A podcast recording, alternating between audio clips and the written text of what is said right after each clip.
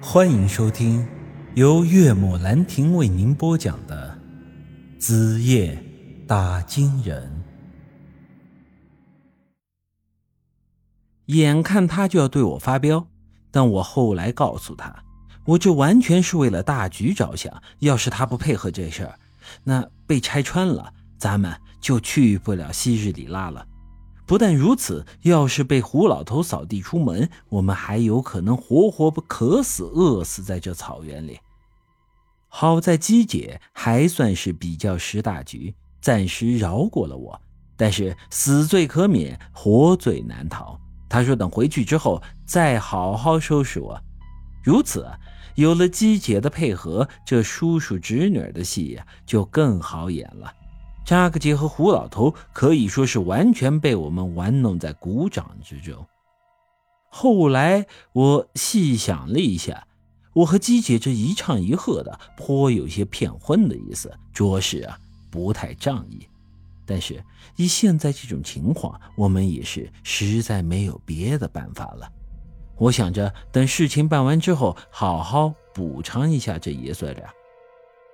扎克杰想要个媳妇儿，到时候我真的给他介绍一个，也不是不可以的。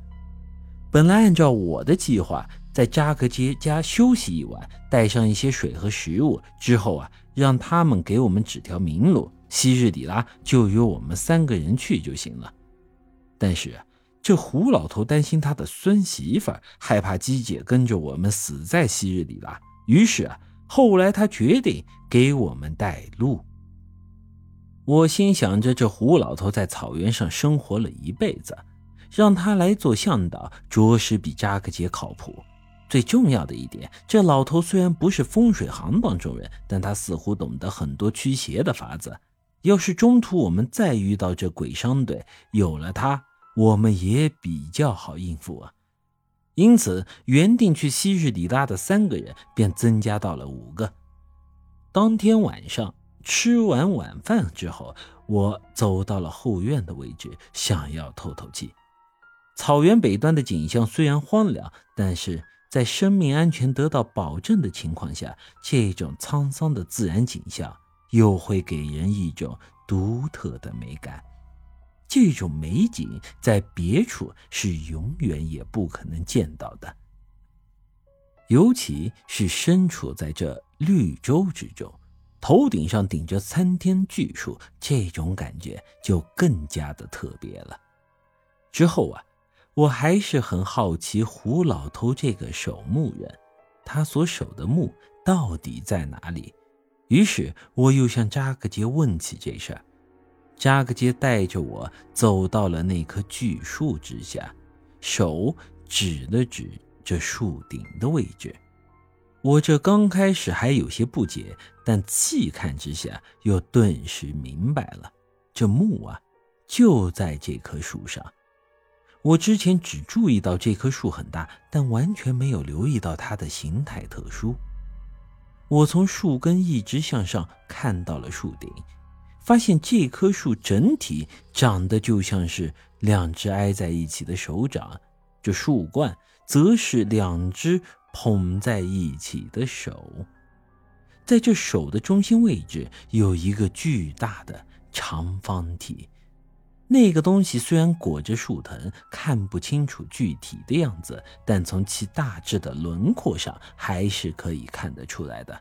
那应该是一口棺材。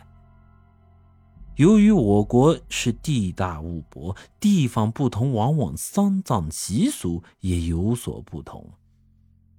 我所了解到的丧葬方式中，火葬与土葬最为常见。另外啊，还有些地方还流行水葬、天葬，甚至石葬。不管是哪种丧葬的方式，其必定都有相应的文化渊源。比如流行天葬的地区，就有人认为啊，这秃鹫吃掉人的尸骸，能将人的灵魂一同带上天堂。相应的，他们觉得把人葬在土里算是一种惩罚，因为这地下是通往地狱的途径。丧葬习俗如此之多，但这把人葬在树上，我还是头一次见，不免啊觉得有些稀奇。而且根据扎克杰所说，他们的家族已经守这口棺材有三百多年的时间了，也就是说，棺材在三百多年前就已经挂在了这棵大树上，这便更加让我觉得稀奇了。本集已经播讲完毕，欢迎您的继续收听。